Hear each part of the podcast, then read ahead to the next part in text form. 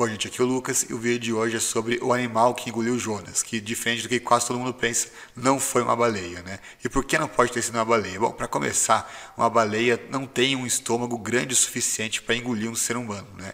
E além disso, ela tritura o ser humano, né? Ela mastiga, né? Qualquer coisa que ela coma muito antes de chegar no estômago, né? Então, é, mesmo se um ser humano fosse engolido por uma baleia, ele não teria sido ido direto para o estômago, ele teria sido triturado antes de chegar lá. Então, muitos céticos, muitos ateus, inclusive, afirmam isso, né? apontam isso e falam: ah, a história bíblica de Jonas não pode ser verdadeira. Por quê? Porque não pode uma baleia engolir um ser humano, não existe registro histórico de uma coisa dessas acontecendo. E aí eles dizem, então, ah, então tá aí a prova de que a Bíblia inventou esse mito aí de Jonas. É para quem não sabe, eu acho que todo mundo deve saber, mas para quem não sabe, Jonas foi um profeta bíblico e também o nome de um livro da Bíblia, né, o livro dele, é, que foi chamado por Deus a pregar em Nínive. E ele não gostava dos ninivitas, né? Eles não, ele não queria que eles se arrependessem, que ele odiava eles. Então ele se recusou a ir pregar para eles, né? E por causa dessa rebeldia do profeta, o mar ficou furioso e os tripulantes do navio jogaram as sortes, viram que caiu sobre Jonas e aí Jonas admitiu que a culpa era dele, pediu para ser jogado no mar, eles jogaram ele no mar e aí o animal que a gente já vai ver qual foi, engoliu Jonas. Né? E Jonas ficou três dias no ventre desse animal, né? embora no conceito hebraico eles contavam qualquer parte do dia como um dia, né? então não necessariamente foram três dias inteiros, mas de todo modo ele ficou três dias né, nesse animal e, depois ele foi vomitado né, e aí acabou indo pregar depois para os ninivitas. Né? Então basicamente é isso o livro de Jonas. Agora, qual seria então esse animal já que não foi uma baleia, não pode ter sido uma baleia. Em primeiro lugar, será que não é uma contradição bíblica aqui, já que se a gente for ver para várias traduções bíblicas, a gente vai ver que está baleia mesmo, né? Só que se a gente for ver no original hebraico do livro de Jonas e também no original grego de alguns textos do Novo Testamento que narram esse acontecimento, a gente vai ver que nenhum dos dois, se a gente for no léxico da concordância de Strong, define o termo usado no original como baleia, né? A gente vai ver aqui o termo hebraico que significa basicamente peixe, né? É uma palavra bastante genérica que significa apenas peixe, né? nada mais que isso. E no, o termo grego significa monstro marinho, baleia, peixe imenso. Então ele pode significar baleia, mas também pode significar qualquer monstro marinho ou qualquer peixe de proporções muito grandes. Né? Então não necessariamente uma baleia. E por que isso? Porque a gente tem que entender que a gente está falando de idiomas antigos. Né? Há dois mil anos atrás eles não davam, é, é, eles não inventavam termos específicos para cada espécie de animal que nem a gente faz hoje. Né? Se a gente for ver hoje em dia a gente vê que quase, praticamente todos os animais do mundo, né, pelo menos todos aqueles que já foram descobertos, catalogados, eles têm nome, né? A gente deu um nome para eles, tem um nome científico, né? Eles têm nome popular e tudo mais, enfim, todos eles têm um nome específico. Naquela época não, naquela época eles davam nomes genéricos, né? Então não tinha um nome específico para cada animal que existia na face da Terra, né? Então tinha uma palavra genérica que eles usavam para falar de pássaro.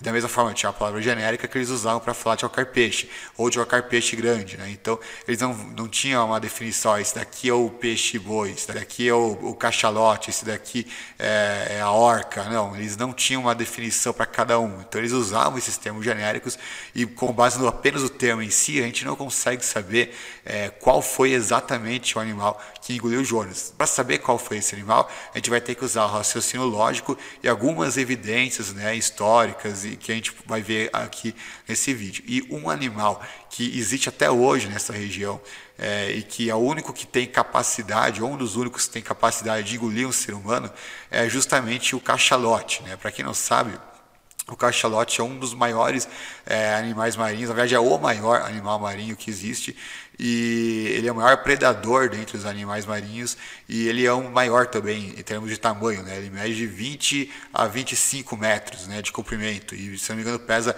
57 toneladas, né? Só para efeito de comparação, eu anotei aqui para não esquecer, a orca ela mede de 6 a 9 metros e pesa de 3 a 5 toneladas, né? Então compara com os 20 a 25 metros do, do cachalote e com é, aproximadamente aí 57 toneladas. Ou seja, o cachalote cachalote é um monstro, assim, em comparado com a orca, e comparado, na verdade, com qualquer outro que habita nos mares, né? Ele realmente, se você for estudar sobre isso, eu pesquisei um pouquinho, a gente vai ver que nem as orcas em bando, né, em conjunto, tem, ousam atacar um cachalote. Né? Alguns dizem que se for um cachalote filhote, assim, elas até tentam, né? e mesmo assim tem que estar em bando, e mesmo assim não é muito comum de se ver. Né? Um grande, então, elas nem ousam fazer isso, né? para você ver quanto que esse animal impõe respeito. Né? Um, animal, um grande monstro, realmente. Né? A gente vai ver uma foto aí que coloca em proporção um ser humano do lado né, de um cachalote, para ver a comparação. Né? Então, basicamente, esse animal ele existe naquela região que, que, é justamente a região onde Jonas foi lançado no mar, e ele existe até hoje. O mais impressionante é que existem registros históricos que eu já conhecia, assim, né, uh, de várias pessoas que foram encontradas dentro da barriga desse peixe, né, e algumas que inclusive foram encontradas vivas, né, mas de todos os relatos que eu tinha lido, eu só conhecia relatos que é, diziam que pessoas foram encontradas vivas, mas que ficaram alguns dias só dentro do peixe, né, ou algumas horas, ou um, dois dias, né, as pessoas acabavam tendo sequelas tão fortes, tão pesadas, que elas não sobreviviam muito tempo. Né? Mas eu descobri no site do Michelson Borges, eu vou deixar na descrição do vídeo, um relato bem interessante, muito curioso, intrigante, é, de um indivíduo que foi encontrado vivo dentro da barriga do cachalote e que sobreviveu para o resto da vida dele. Né? Ainda que ele teve sequelas, né? ele, não, ele, não, ele permaneceu cego para o resto da vida, a gente vai ver aqui o relato, né? mas ele permaneceu vivo para o resto da vida dele, exatamente como foi o caso de Jonas. Né?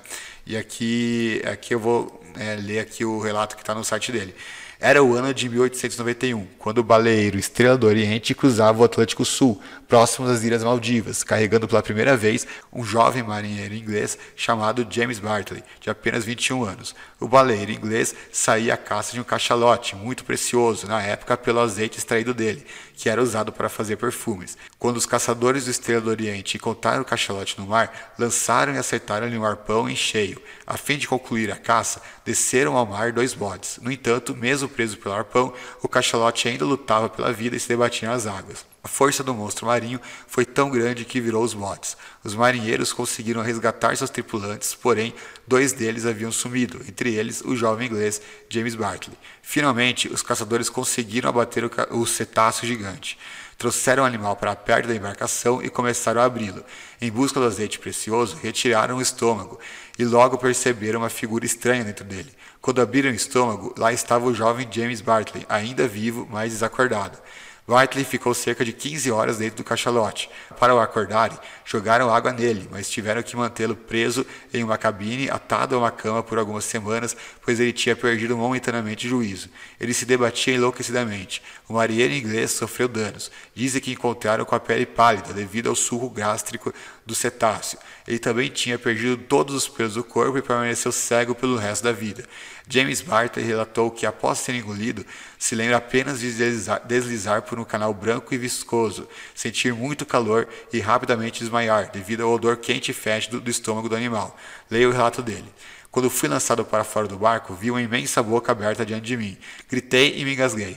Eu sentia fortes dores enquanto escorregava entre os dentes e para um tubo vis viscoso que me levou para dentro do estômago da baleia.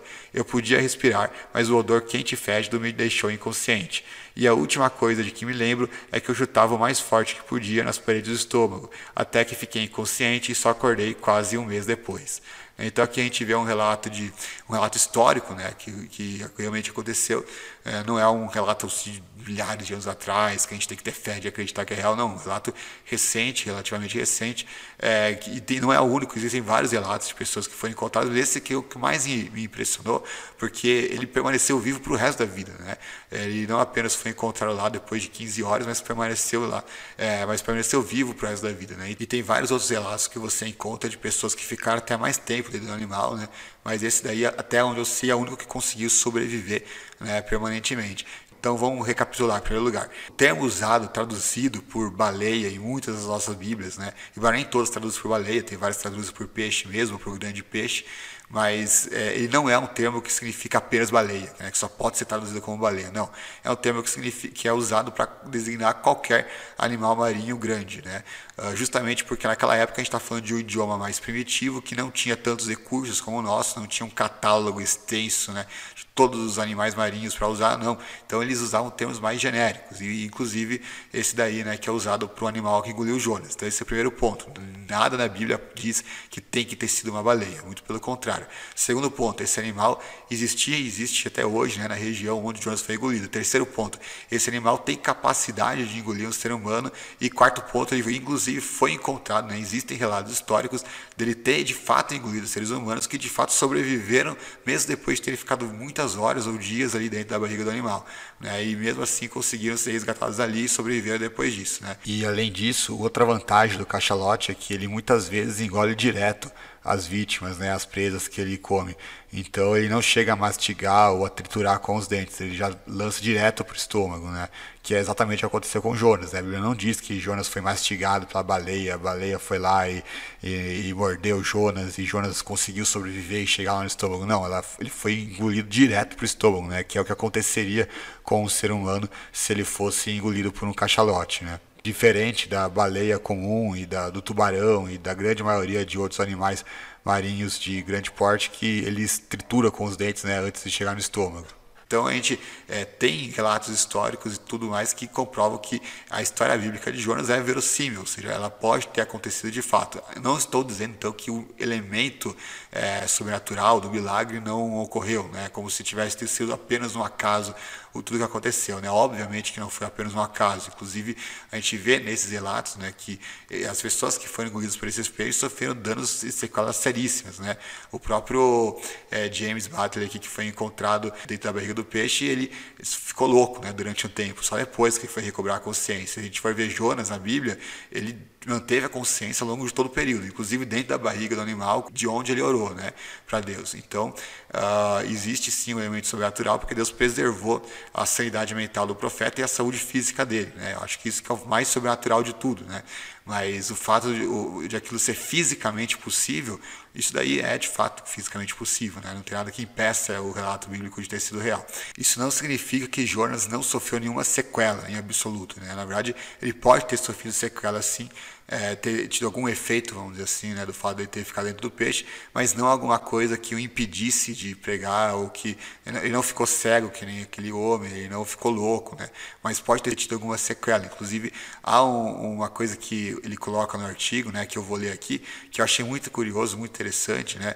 Não significa necessariamente que foi o que aconteceu com Jonas, mas é uma coisa que eu acho bastante intrigante porque é, faz bastante sentido se você for considerar. Ele diz aqui: alguns estudiosos estudiosos têm especulado que a aparência de Jonas, sem dúvida branqueada devido à ação dos ácidos digestivos do peixe, teria sido de grande ajuda para sua causa. Se tal fosse o caso, os ninivitas teriam sido recebidos por um homem cuja pele, cabelos e roupas tinham sido branqueados a algo fantasmagórico, um homem acompanhado por uma multidão de seguidores frenéticos, muitos dos quais alegavam ter presenciado Jonas sendo vomitado na praia por um grande peixe, mas de ageiro colorido que talvez tenham acrescentado. Então, aqui é, um, é muito curioso isso, né? porque a gente começa a se perguntar, né? É, como que os ninivitas se converteram com apenas alguns dias de pregação de Jonas? A Bíblia não diz que Jonas ficou o resto da vida pregando, foram alguns dias apenas.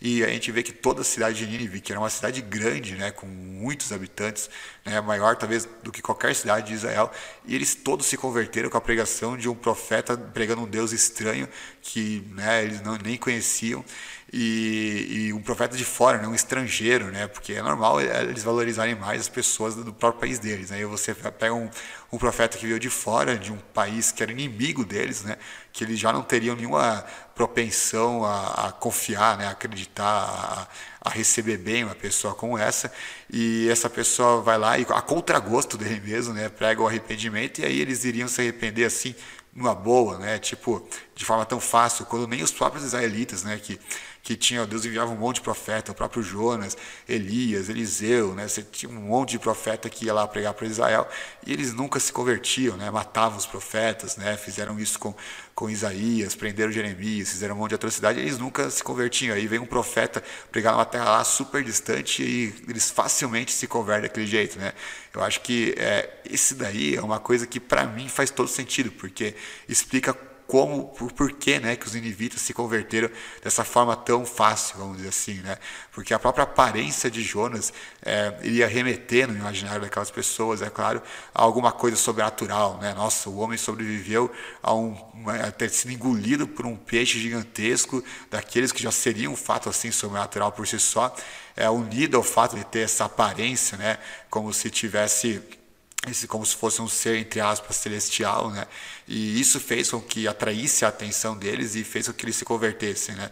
E aí a gente vê o mais curioso, né? Que se isso for verdade realmente, é uma coisa muito intrigante, porque chega a ser bastante irônico que Jonas ele foi lançado no mar justamente porque ele não queria pregar para os ninivitas, porque ele não queria que os ninivitas se convertessem. Mas eles acabaram se convertendo justamente devido ao fato de ele ter sido jogado no mar e ao fato dele ter sofrido as consequências físicas disso, né? E que ajudou eles a, se, a, a aceitar a, a, pregação de Jonas, né? Ou seja, foi justamente a incredulidade do profeta, a rebeldia do profeta que Deus usou né, para fazer com que as pessoas se convertessem, né? Ou seja, o profeta ele se rebelou para que ele se rebelou justamente porque ele não queria que aquelas pessoas se arrependessem, mas aquelas pessoas acabaram se arrependendo ironicamente também graças à rebeldia do profeta, tudo aquilo que acabou sendo gerado. Ele não foi engolido pelo peixe somente uh, por, uma questão de punição divina, mas uh, também teve uma finalidade, um propósito útil, vamos dizer assim, né? na, na aceitação da mensagem que ele estava pregando. Né? Então acho que isso é tudo muito curioso. Né? Claro, você não precisa aceitar necessariamente essa parte, você nem mesmo precisa aceitar que seja mesmo um cachalote que engoliu Jonas, mas isso para mim é aquilo que conecta todas as peças do quebra-cabeça da melhor forma possível. E é curioso de observar que um dos deuses dos Ninivitas, né, historicamente falando, né, isso comprovado pela arqueologia e tudo mais, era justamente um homem em forma de peixe. Né? Na verdade, um homem vestido de peixe, era como se fosse meio homem e meio peixe. Né? Então, o que pode ser, sim, algo que remete a Jonas, né? algo que de tanto que marcou na mentalidade dos ninivitas que viram o profeta né? e conheciam a história dele. Ou então que uma outra possibilidade que eles já conhecessem esse Deus peixe, né? vamos dizer assim, e que associassem Jonas a esse tipo de divindade e por isso eles aceitaram a, pregação de arrependimento do profeta mais facilmente. De todo modo, é mais uma evidência de que, é, de fato, a história bíblica é totalmente verossímil, né? não é uma coisa assim, nossa, impossível de ter acontecido e, e que não existe evidência alguma. Então é isso, pessoal. Um grande abraço, valeu, falou. Se você gostou desse podcast, não se esqueça de seguir o canal para acompanhar os próximos. Eles também estão disponíveis em formato de vídeo no meu canal do YouTube e você pode baixar gratuitamente qualquer livro meu no meu site www.lucasmanzoli.com. Para entrar em contato é só me buscar pelo Facebook. Aproveita e já curte a página com meu nome ou pelo e-mail lucas_banzoli@yahoo.com.br. Um abraço e até a próxima.